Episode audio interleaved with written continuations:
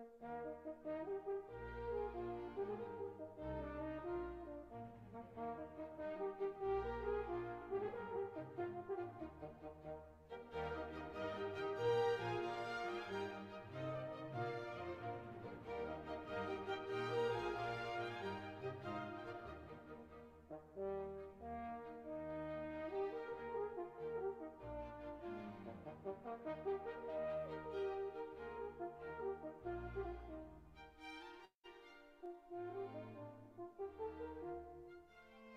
you.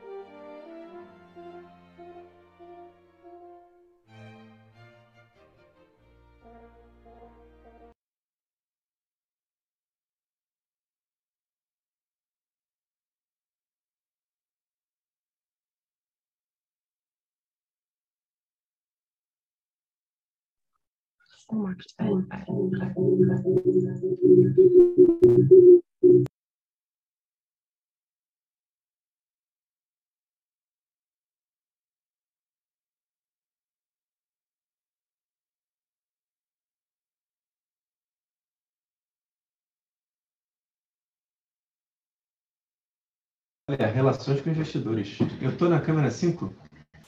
Estou na câmera 5? Tô na câmera cinco. E eu estou sem óculos, então eu não estou vendo vocês. Mas bem-vindo, pessoal, ao nosso call de resultados.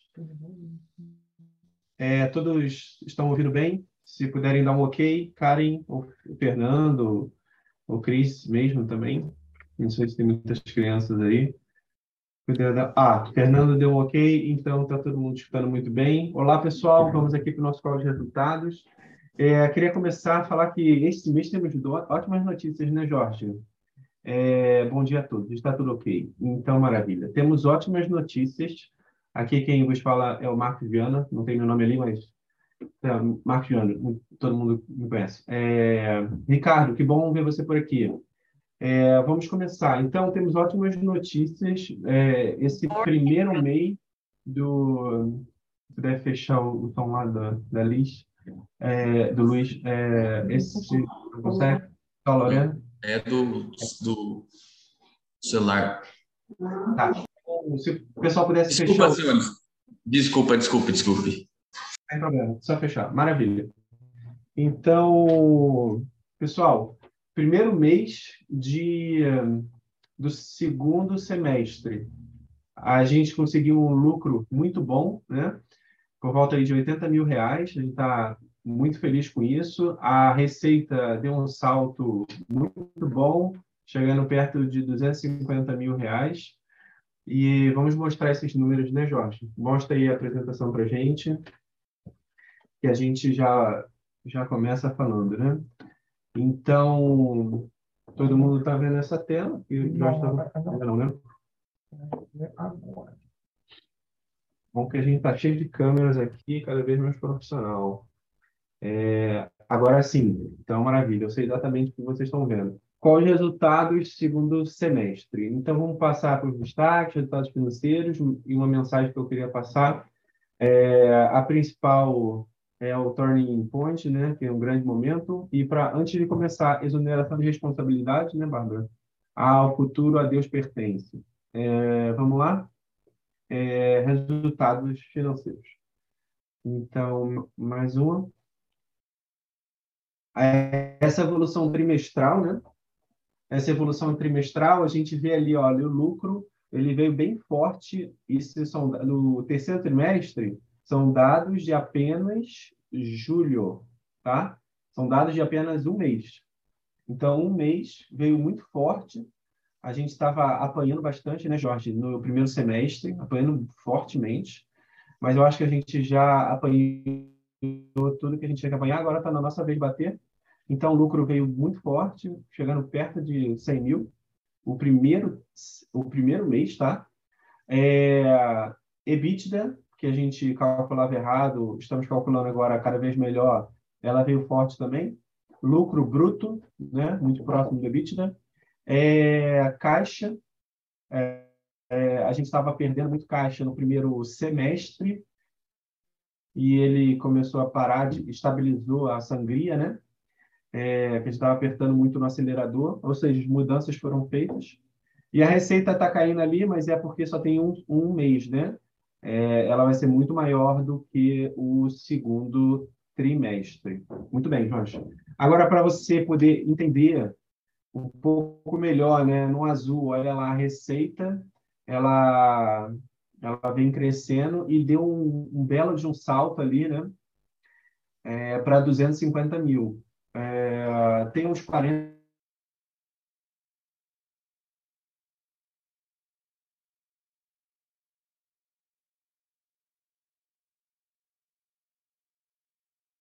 é, a turning point que eu acho tem uma esperança muito forte aqui, né, Jorge, que a receita não vai descer é, mais do que do que 200, e, 200 mil. A ideia é que ela fique aí 200 mil e comece a, ano que vem chegar a 250 sempre, né? Então, com esse nível de receita, o, o SG&A não é mais um problema, o que era, né? E aí a gente começa a ter lucro. Então, ali o lucro e caixa também, né? O caixa estava uma sangria muito forte no primeiro semestre e agora ele volta a crescer é, muito pouco, mas pelo menos não não cai, né? Então mais para frente,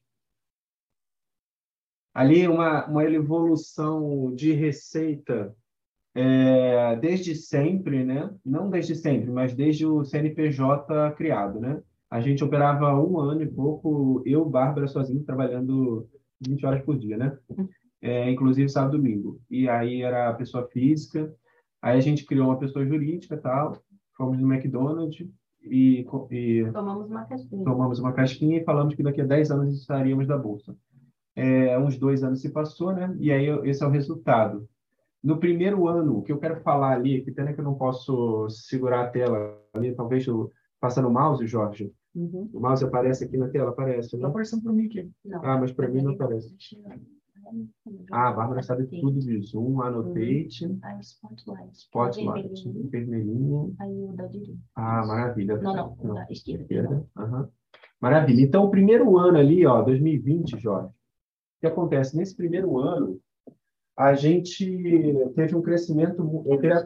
Não, eu quero contar uma história aqui. É, pode ser também. Sempre lá, né? Você também. Daqui a pouco a gente aprende a ficar fera nesse negócio de tecnologia. Então, pessoal, eu quero contar uma história para os senhores. Esse primeiro ano aqui foi o primeiro ano de CNPJ que a gente errou muito também, mas entregou muito crescimento, tá vendo? Saindo de 4 para 80 mil.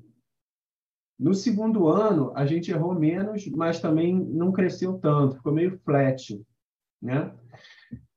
No terceiro ano que a gente está vivendo, no primeiro semestre, a gente apanhou muito, né? com a receita ali recuando. Agora, a história que eu quero contar é que a gente está vivendo a, a, Great Momentum, que, que a receita vai começar a crescer forte de novamente. Ela já mostra aqui 250 mil.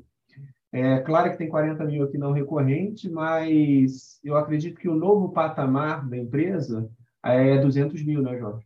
Por que a gente acredita isso? Porque a gente já tem no Contas a Receber é, contratos de 200 mil, né? Chamando todo mundo, contrato recorrente indeterminado, 200 mil. Totalizando. Totalizando 200 mil. Só que você tem a taxa de crescimento, né? Que ela pode ser maior, e você tem a taxa de evasão, que normalmente é uns 3, 4%. Então, a gente acredita que uh, o novo momento da empresa é 200 mil por mês, né? Até o final do ano, e depois no ano que vem começa a subir de novo para 250, 300 mil.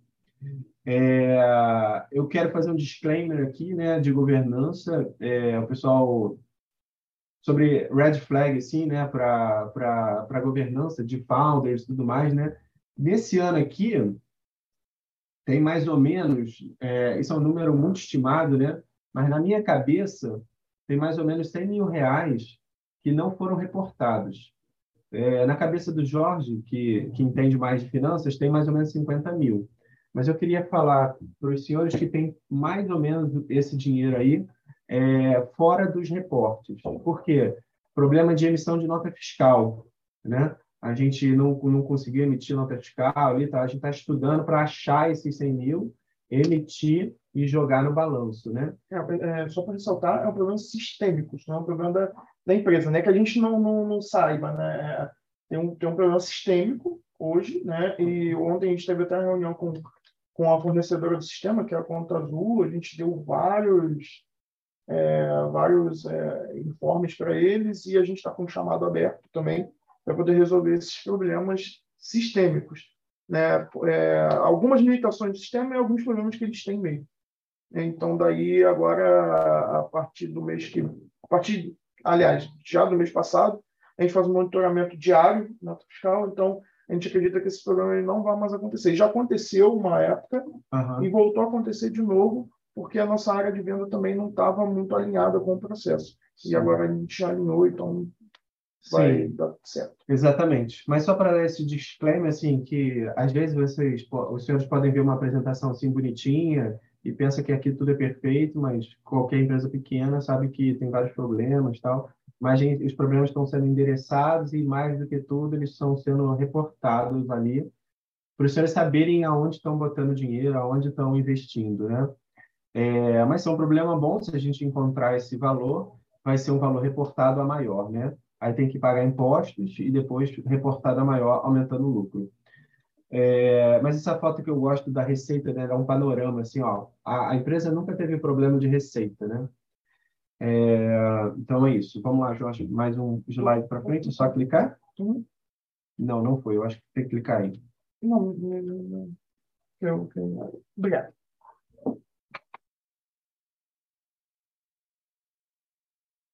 É, então, no trimestral, né? Receita trimestral, olha que gráfico bonito, Bárbara. É, você vê que o primeiro trimestre, o que, que tem ali? O, desculpa, o terceiro trimestre, o que, que tem ali dentro? Apenas julho, né? Apenas julho. E já chegou quase 50% do trimestre passado.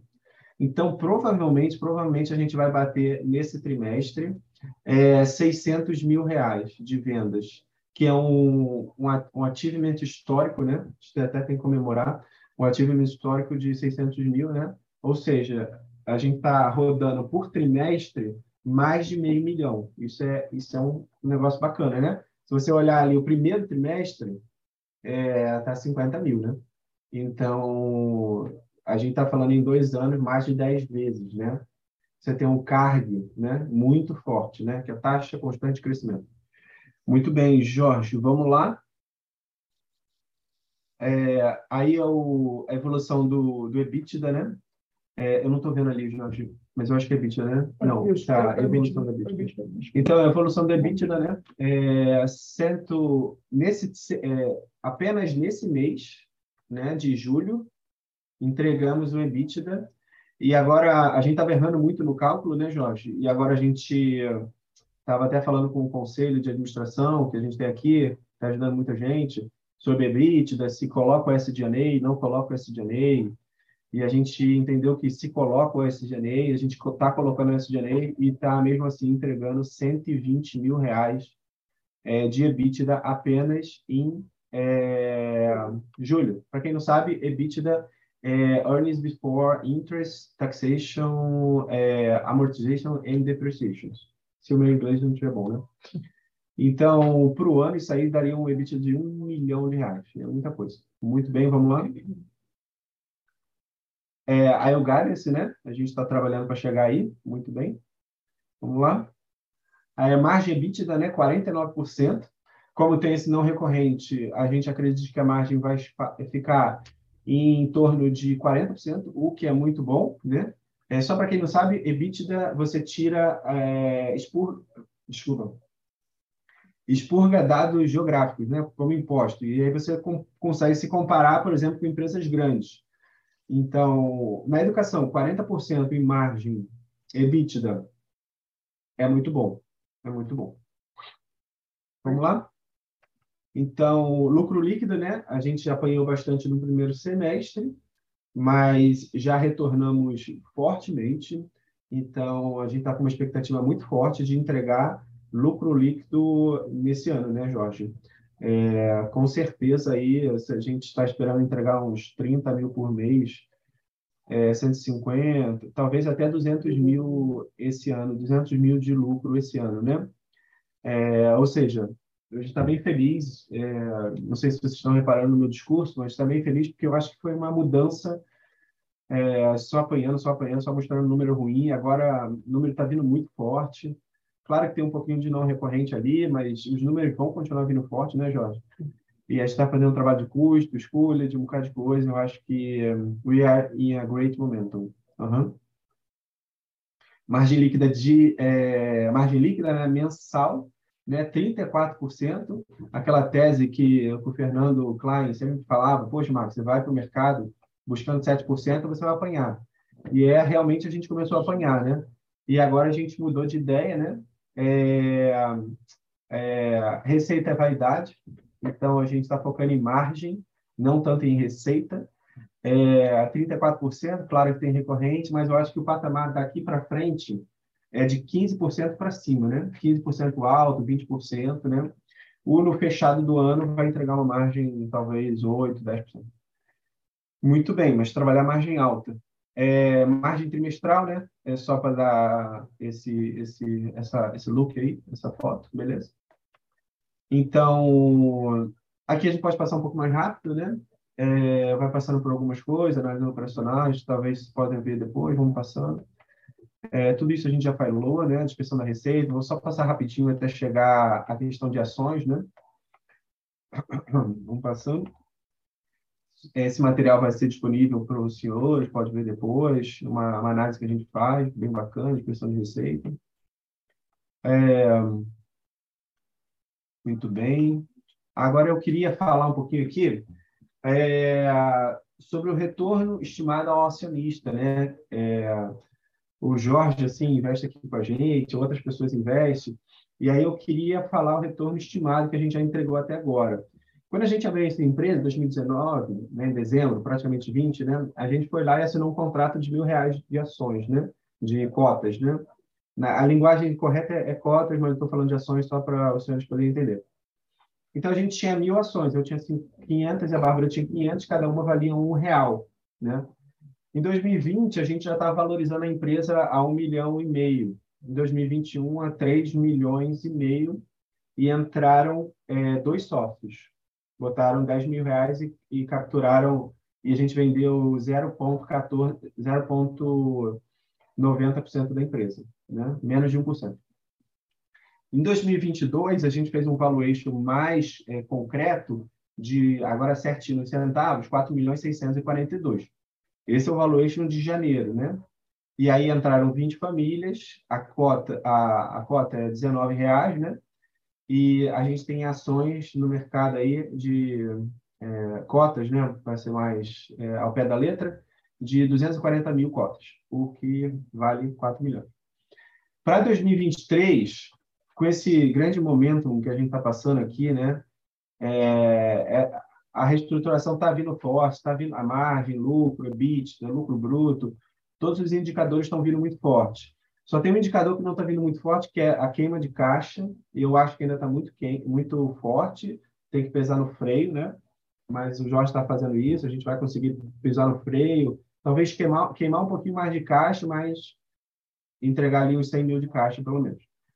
Mas os indicadores operacionais e de lucro líquido estão muito fortes, assim, a gente espera muito forte, né? Então, a gente fez algumas projeções o que, que a gente espera? Entregar um valuation para a próxima rodada de mais ou menos de 10 a 13 milhões.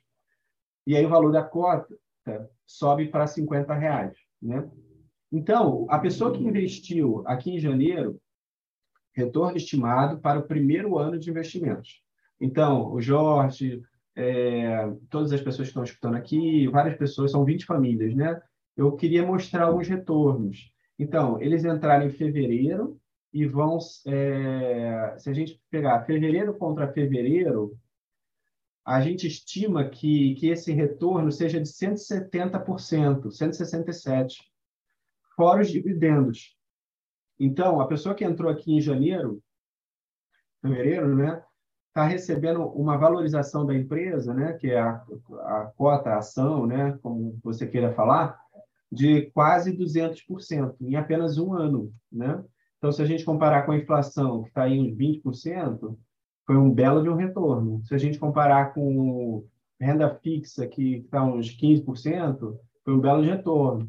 Se a gente comparar com é, sei lá, poupança, um belo de retorno. O que eu quero dizer, minha parte, a Bárbara vai fazer um discurso aqui também, é que financeiramente está sendo um belo de um retorno, né, Jorge? É, isso é fora os dividendos, né? Os dividendos dão um retorno ali pequeno, de 3, 4, 5% ao ano, mas é, é um retorno com outro sentido, com o sentido de, de da, dos senhores perceberem que aqui não não tá, aqui não é uma brincadeira, é, tem gente trabalhando sério, pagando dividendo todo mês, né? Aí tem lá nosso CNPJ na sua conta bancária entrando todo mês uns centavinhos, uns um, um dividendos, né? Então, esse é o propósito de dividendos mensais. E aí a gente quer aumentar esses dividendos todos os meses também, né? É, então, isso deu um look, um look assim, financeiro. Olha, financeiramente a empresa está dando muito retorno. É claro que a gente apanhou muito no primeiro semestre, mas agora vai começar a vir forte, né, Jorge? Então, com isso, eu queria fechar essa apresentação aqui, Jorge, abrir para as telas e botar a Bárbara para ela falar um pouquinho, né, Bárbara? A Alice perguntou, Jorge, como é que a coisa aparece para você? Você tem que compartilhar, né? Não, não, múltiplos participantes já tá, eu já botei. Tá, mas botar você Spotlight. Só o host, né? Então, tá. É... Jorge, você pode falar para a Lorena para botar ela como host? Você sabe botar? Sim. Spotlight, né? Isso. Dois pontinhos. É, então, enquanto o Jorge vai ali rapidinho, para colocar a Bárbara como, como spotlight. É, então é isso. Os senhores que têm alguma dúvida, querem abrir para perguntas, querem comentar alguma coisa nesses segundinhos?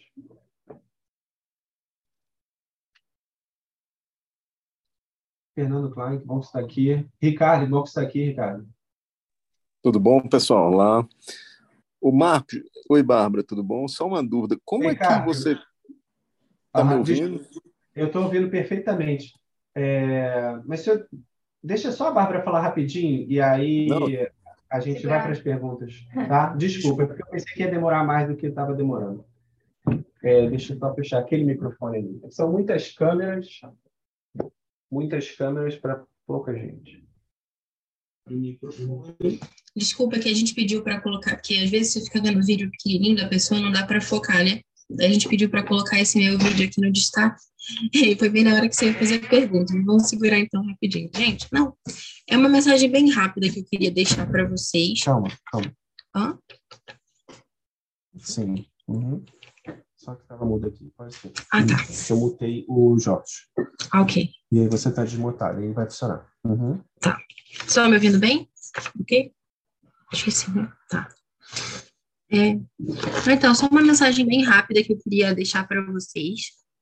É, não sei se vocês já chegaram a assistir esse filme do Hobbit, ou se já leram o livro do Hobbit em algum momento, mas é, um pouquinho ali no final, né, o que a gente vê é que tem a chamada Batalha dos Cinco Exércitos. Talvez quem já esteja um pouquinho mais familiarizado saiba do que eu estou falando.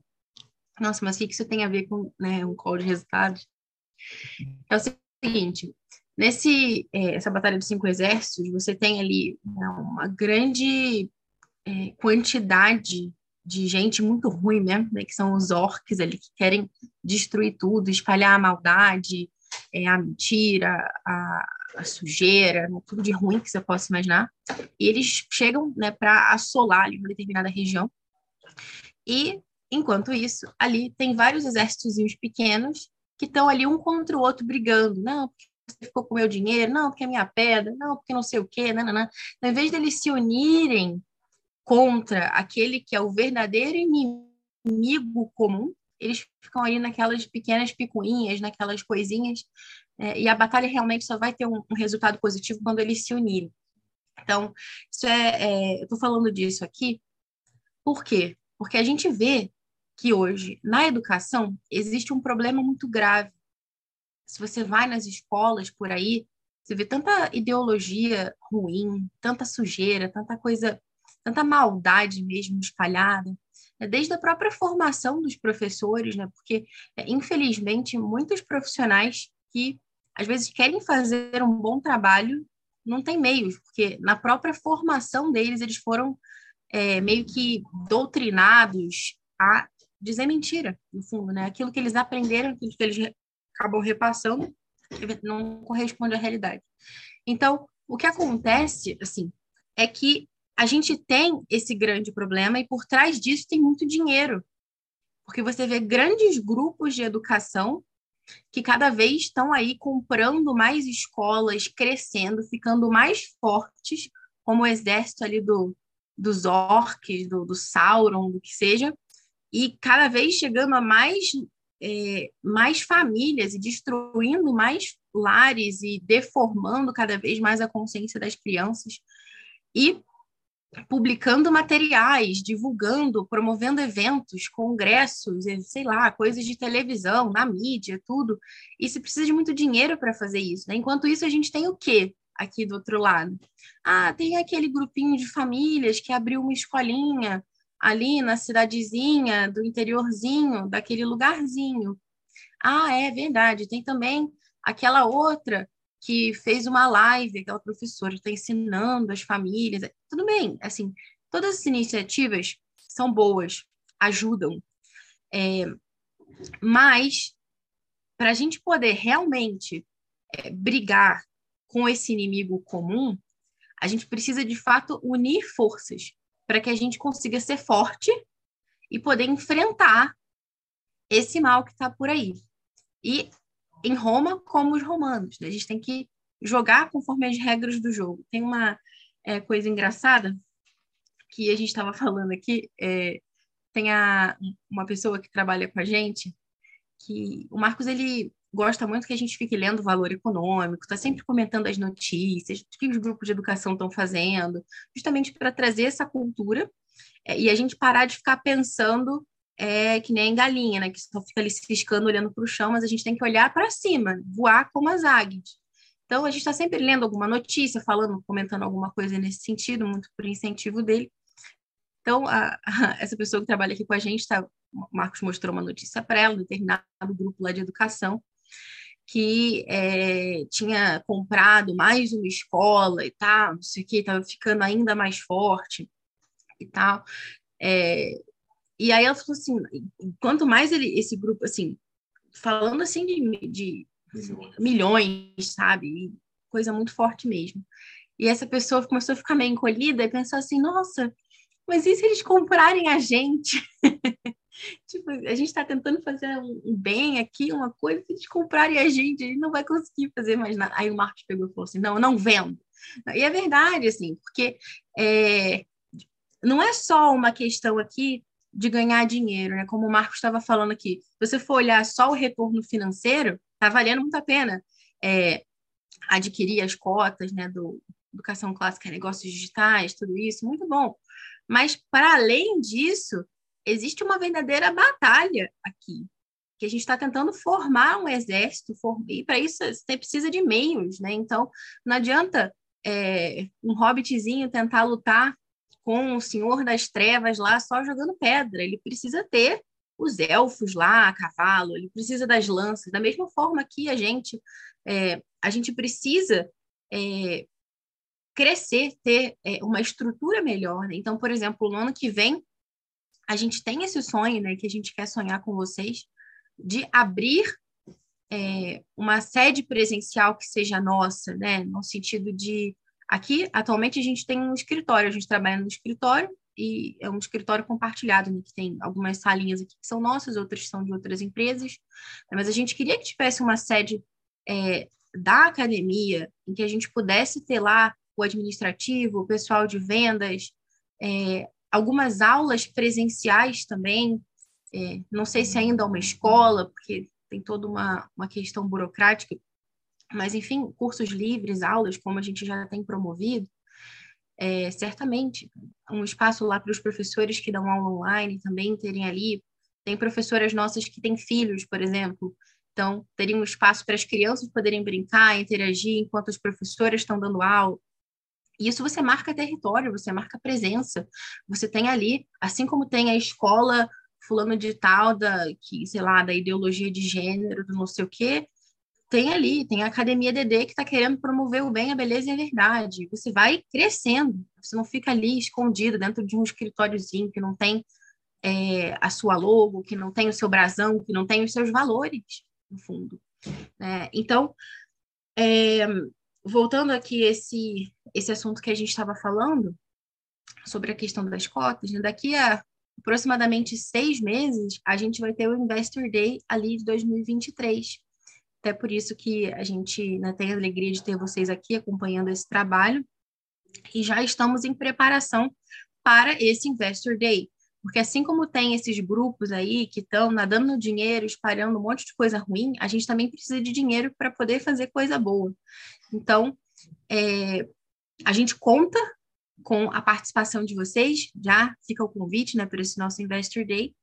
E algumas pessoas já manifestaram interesse, né, depois do Investor Day de 2022, desse ano, algumas pessoas é, é, já estão aí anunciando, né, ah, queria é, investir, queria tal. Então, tem pessoas que já estão ali meio que, aspas, na fila de espera. Porque o que acontece? A gente só consegue abrir esse Investor Day uma vez, uma vez ao ano. Por que, que a gente só consegue abrir uma vez ao ano? Por que, que não dá para investir todo mês? Porque justamente nesse início de ano a gente vai ver né, quanto a gente conseguiu de investimento. E a gente vai organizar o nosso ano, todo o planejamento financeiro desse ano, em função disso. Até uma coisa que a gente vai mudar esse ano, por exemplo, é a questão das parcelas, né, do investimento não ser mais parcelado.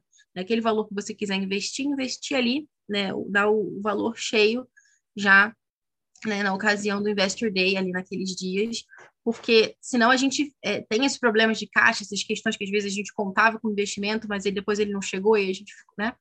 Então, não vai mais ser parcelado isso, mas só no, no, no valor cheio. E às vezes acontece também, né, de ter uma pessoa super generosa que quer falar, nossa, é, Marcos, eu queria é, dar, sei lá, 200 mil, quero investir 200 mil, quero que vocês cresçam, a gente tem que ir lá, a gente tem que conseguir. Só que eu quero 20% da empresa, eu quero 25% da empresa, eu quero 40% da empresa. Né? Então, para a gente entender, né, voltando lá atrás na caixinha do McDonald's, né, aquilo que o Marcos falava, né, que daqui a 10 anos a gente ia estar na bolsa. Por que, que a gente quer estar na bolsa? Para a gente ser bonito, rico, famoso? Não.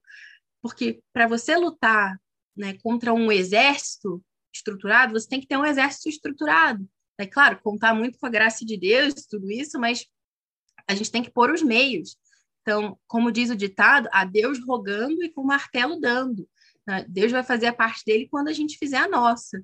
Então, é, tem um outro ditado também que fala que Deus ele coloca o chão mas primeiro você tem que é, dar o passo, né? Você dá o passo, parece que não tem chão, aí Deus coloca o chão. Se você ficar esperando Deus colocar o chão para você dar o passo, você não dá passo algum, você fica ali parado. É, então, é, por que, que a gente não consegue né, vender partes, assim, uma, uma, parte maior da empresa? Né? No Investor Day do ano passado foram 5%, a previsão do próximo Investor Day também 5%, essa é a nossa estratégia né, do, do roadmap. Por quê? Porque é, para que você consiga chegar na bolsa, você tem que ir é, disponibilizando porcentagens pequenas da empresa ao longo dos anos, porque senão quando você chega lá na bolsa, você já vendeu tudo, não tem mais nada, né? Aí não adianta. E essa parte mais específica, oi? Exatamente. Não dá. Vocês estão ouvindo bem, né? Eu acho. Bom, essa parte mais financeira, o Marcos explica bem melhor que eu. Depois, quem tiver alguma dúvida específica né, sobre essa questão do cap table, tudo isso, pode perguntar diretamente para ele. Mas é, a grande questão é essa. A gente só vai disponibilizar, então, muito provavelmente, esses 5%. E esses 5% tem um valor específico, né? A gente está é, ainda fazendo a estimativa do valuation, porque ainda depende dos resultados que a gente vai entregar até o final do ano, mas vai ser algo entre 10 e 13 milhões. Isso não porque saiu da nossa cabeça, mas porque a gente está fazendo a estimativa, os uhum. cálculos direitinho, como o mercado tem praticado. Então, você vê que o valuation vai aumentando conforme os nossos resultados, se olharem ali no, na apresentação. Porque a gente procura fazer isso aqui da forma mais profissional possível, né? A gente quer ser uma empresa para brigar com empresas. A gente não quer ser um grupinho de senhoras para enfrentar é, um exército de orcs. Não é isso, né? Então, é, tem aqui sempre parece ah, propaganda, a Liga das Senhoras, não sei o quê, não, não, não, não, não somos a Liga das Senhoras. Então, é, basicamente, é, desses 5%, né, é, vai ser uma média ali que a gente estima ali talvez entre 600 mil, entre 500, 650, 700, dependendo dos resultados desse ano. Esse é o valor que vai corresponder aos 5%, que é o que a gente vai é, disponibilizar em cotas. Só que, assim, já tem pessoa né, que manifestou interesse. Ah, eu quero colocar tanto, não sei o quê. Então, a gente quer dar prioridade para as pessoas que já estão acompanhando, vocês que estão aqui, as pessoas que entram em contato com a gente, conversam com a gente. Tem quantas pessoas no grupo? 65 pessoas no grupo, que às vezes não podem estar aqui ao vivo, mas vão assistir depois da gravação, né? Porque isso aqui é uma empresa de família para crescer com as famílias, né? Para as famílias crescerem junto. Então, tem muitas famílias envolvidas nisso, e a gente quer justamente priorizar vocês. Né? Diferente, sei lá, se você falou agora assim, ah, eu queria colocar é, mil reais. Se depois chegar lá uma outra pessoa que chegou do nada e falou que queria colocar mil reais também, a gente quer dar prioridade para você, porque você está aqui, você já conhece a nossa história, você já partilha dos nossos valores. Então, em vista disso, nós já estamos aceitando cartas, né, com a intenção, cartas de intenção que chamam. Então, você pode, o Marcos ele pode explicar depois para vocês certinho lá no grupo, é, enviar um, um, modelo, assim, né, um Sim, formato sim. certinho para vocês saberem como fazer. Mas desde já, hoje, 26 de agosto, vocês podem pensar quanto eu gostaria de investir no Investor Day de 2023. Ah, valor X. Ah, legal. Então você olha lá o modelo, escreve a sua carta de intenção, ó, tem intenção de investir, tal, tal, tal, tal, tal, tal é em 2023 no Investor Day. Legal, bacana. Então a gente já sabe, a gente já conta com isso, olhando, para a gente já ter uma noção. Porque, por exemplo, imagina, ah, suponha que vai ser 600 mil que a gente vai disponibilizar. E olhando as cartas de intenção, intenção de vocês, já dê mais ou menos uns 300. Então a gente sabe que para as pessoas de fora, para as pessoas que ainda vão entrar, a gente só vai ter ali uns 300. Então, é, porque a gente quer priorizar vocês. Por que, que a gente quer fazer isso? Né? Qual é a vantagem disso? Assim como o Marcos falou, a cota em 2022 estava ali em torno de R$19,00. E ela já cresceu, né? Se você comprou uma cota, isso. Se você comprou uma cota ali em 2022 de R$19,00, suponha, a expectativa com os nossos resultados é que ela vale em torno de 50,00 reais, né, esse ano. É, é, então, em janeiro de 2023, com base no, resultado que vai fechar, né, desse ano ainda, está em exercício. Então, no ano que vem, é, cresce 170%. imagina de 2023 para 2024. Né? Quanto será que vai ser? Sei lá, se você. Expectativa de 200%. Se você colocar lá o valor X, né, vai ter um crescimento ali de 200%. Então, a gente quer dar essa prioridade para vocês, e a gente quer que vocês cresçam com a gente, que o dinheiro de vocês tenha valor também e vá crescendo, porque a gente quer que as famílias cresçam junto com esse projeto. Então, é assim que a gente consegue manter as características de você ser uma empresa, ser profissional para poder ir lá brigar com o pessoal, como o Marcos falou, fazer um strike no marxismo cultural, mas ao mesmo tempo não perder os valores de família, né, de estar ali com as pessoas e de todo mundo crescer junto. Então, era essa mensagem que eu queria deixar para vocês. Então, convido é, a todos que quiserem apoiar e crescer junto com a gente a enviarem as suas cartas de intenção. E agora abrimos para perguntas. Já tinha uma colocação do Ricardo que ele queria falar. Então pode pedir lá para tirar do Spotlight. Já tirou? Já tirou. Não, eu que. Você tirou. Não sei. Ah, é, você tirou. É, não tirou. Ricardo, tudo bem? É, diga lá. Olá, bom dia, estão me ouvindo? Perfeitamente. Tá. É, di... é, o Marcos, era mais para saber em relação à valuation, né, e como como está sendo feito, como é que está sendo calculado, por exemplo, essa, esse aumento na expectativa aí de 4 milhões indo para 10 milhões, mais ou menos. Você vai fazer depois como você chegou nesse cálculo, mais ou menos, é, tem um, uma ideia dele, não?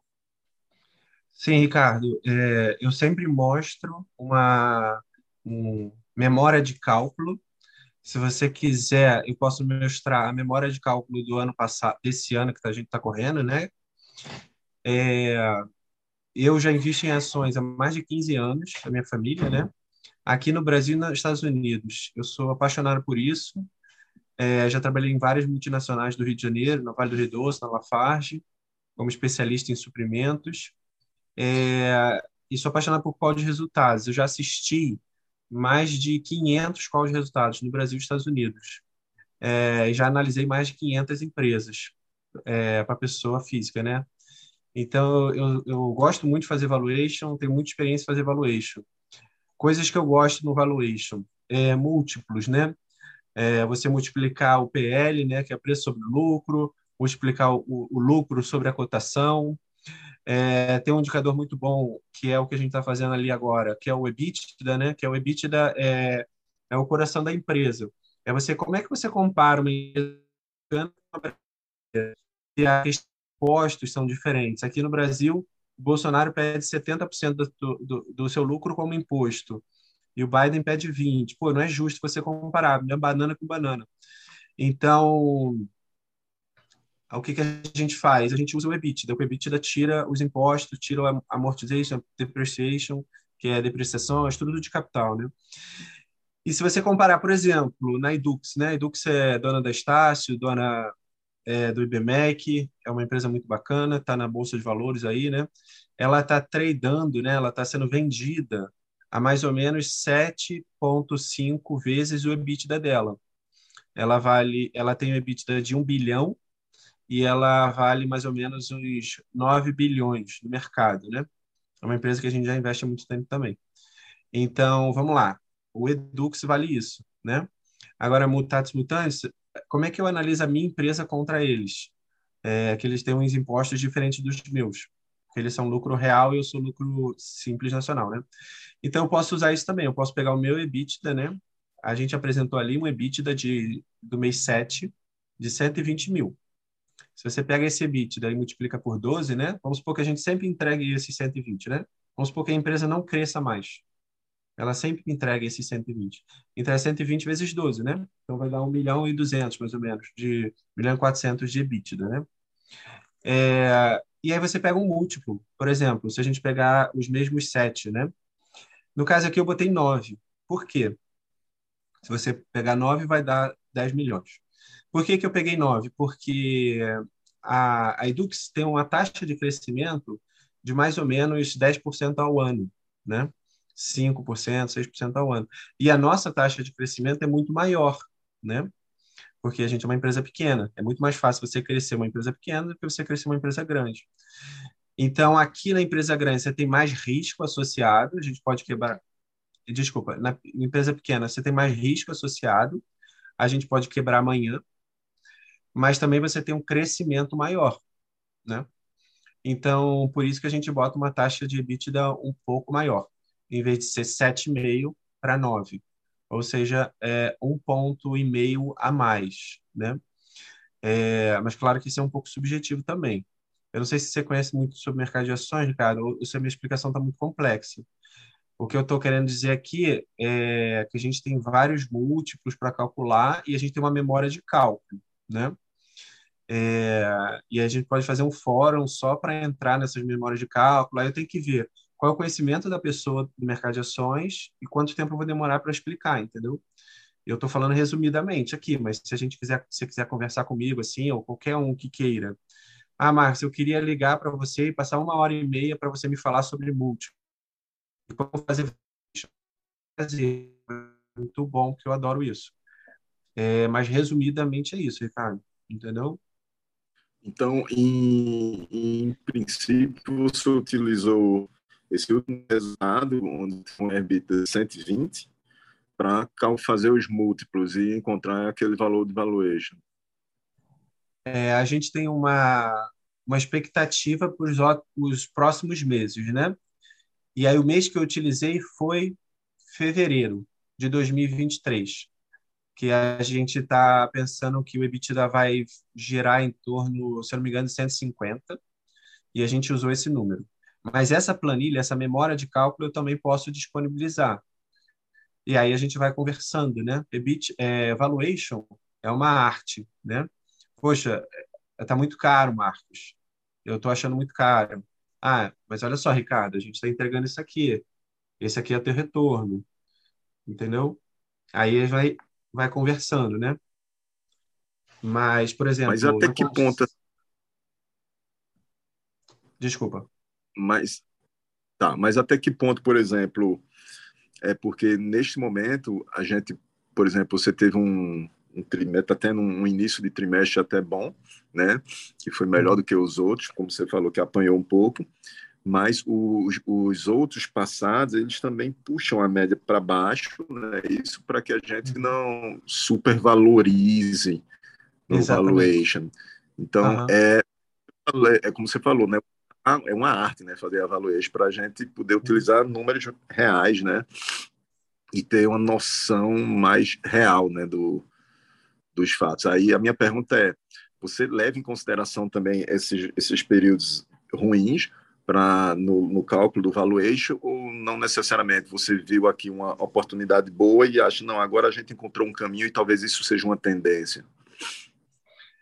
Exatamente. A, o valuation que eu estou sugerindo aqui, não botando na pedra, é, é uma estimativa é, do que a gente vai estar tá vivendo em fevereiro né? Então, primeiro a gente tem que viver 2022, entregar o que a gente parece que está mostrando que o semestre está vindo forte. Depois que entregar, viver o comecinho do ano de 2023, mostrar que realmente, olha, aquela pancada já passou, você está entregando aqui seis meses de lucro, o começo do ano de 23 voltou a ter bastante lucro, seus indicadores estão bons, sua receita está boa, está tudo ok. Por isso, o valuation é tal, né? Se eu fizesse o valuation da empresa hoje, não estaria esse valor, tá, Ricardo? O valor, o, só deixar bem claro, o valuation da empresa hoje é 4 milhões 644, que é o que os investidores compraram, tá?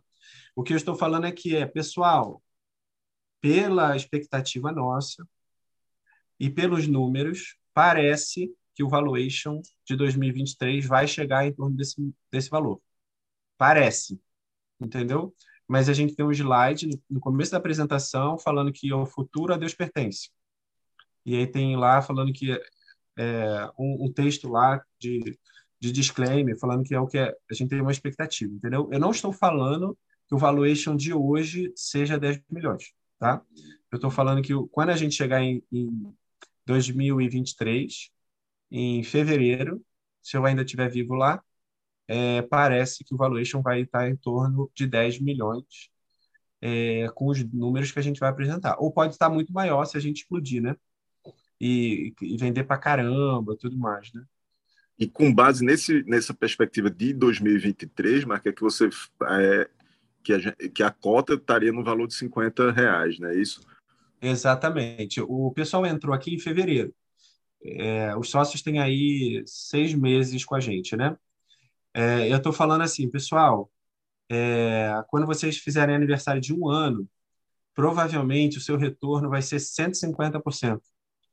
Entendeu? O, você tá, você entraram aqui comigo, passaram seis meses, mas parece que quando vocês fizerem um ano de aniversário, o seu retorno vai estar 150%, 170%. Então, eu acho que vai ser um ótimo retorno, entendeu? Fora os dividendos que vocês estão recebendo. Por isso que na apresentação está uma palavra chamada estimada. Entendeu? Então, na, na carta de intenção, Marcos, quando a gente for é, fazer a carta de intenção, eu vou fazer a carta de intenção baseado nessa estimativa, uma cota de 50 reais. Mas, por acaso, para fevereiro, mas por acaso em fevereiro, suponhamos que não atinja essa expectativa ou essa estimativa, então vai ser refeito uma valuation naquele momento e a cota ela será ajustada à expectativa. Seria isso? Então essa cota poderia vir para menos ou para mais? É, é boa pergunta, Ricardo. O valuation a gente tem um modelinho que ele vai gerando automaticamente todos os meses, né? É, a, a questão da carta de intenção é, não é nenhuma obrigação para a pessoa de investir, não existe nenhuma obrigação da pessoa de investir e nem da empresa de aceitar, né? A gente não é obrigado a aceitar ninguém e, e nenhum investidor é obrigado a botar dinheiro aqui. A carta de, de intenção é, a carta de intenção é só uma expectativa de caramba, será que o Ricardo tem realmente uma expectativa séria de investir aqui? Ou só está perdendo tempo aqui, entendeu?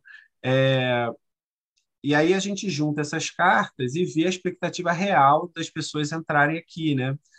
É, e aí ajuda a administração, entendeu? É, esse é o sentido da carta, para a gente ter, saber realmente quantas pessoas querem, querem entrar, né? Ah, e priorizar também. É, esse é o primeiro sentido. Priorizar as pessoas, porque, por exemplo, pode chegar no dia, bateu a cota de 5%, né? E ter mais gente. Aí a gente vai priorizar quem mandou a carta, né? Mas eu não vou botar a faca na, na, na, no peito da pessoa obrigando ela a botar dinheiro aqui. É, é só uma expectativa. E na carta está escrito: isso é apenas uma expectativa de intenção. É uma expectativa séria de intenção, entendeu? De botar o dinheiro aqui. Agora. Eu tenho realmente a obrigação. Eu tenho obrigação, tem uma intenção. Mas é. também não é, ah, eu tô com uma vontade. Ah, mas eu entendi, eu entendi, Marco. Agora, mas só... deixa, eu, deixa eu, eu vou falar Isso. o que você perguntou, Ricardo. Aí a gente faz um evento, é, mas Marcos, tá legal, mas você falou que o valuation flutua muito. Eu quero, bate o martelo aí. Quando é que você vai bater o martelo na pedra? Aí tem um evento para bater o martelo na pedra, Ricardo, que se chama Investor Day. Aí desse evento, a gente faz um evento maior, todo mundo penteia o cabelo, bota um videozinho bonito, e a gente passa duas horas, mostra os resultados. Ó, pessoal, isso aqui é o track record. Agora vamos bater o martelo na pedra, o, o valuation na pedra. Valuation, pá, bati. X reais.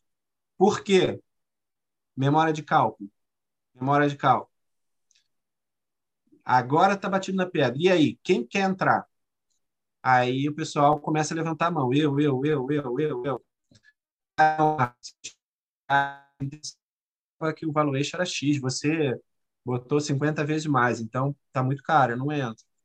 Entendeu? Mas, a, a, a, Ricardo, aonde se bate o, a, o martelo na pedra do valuation é no evento chamado Investor Day.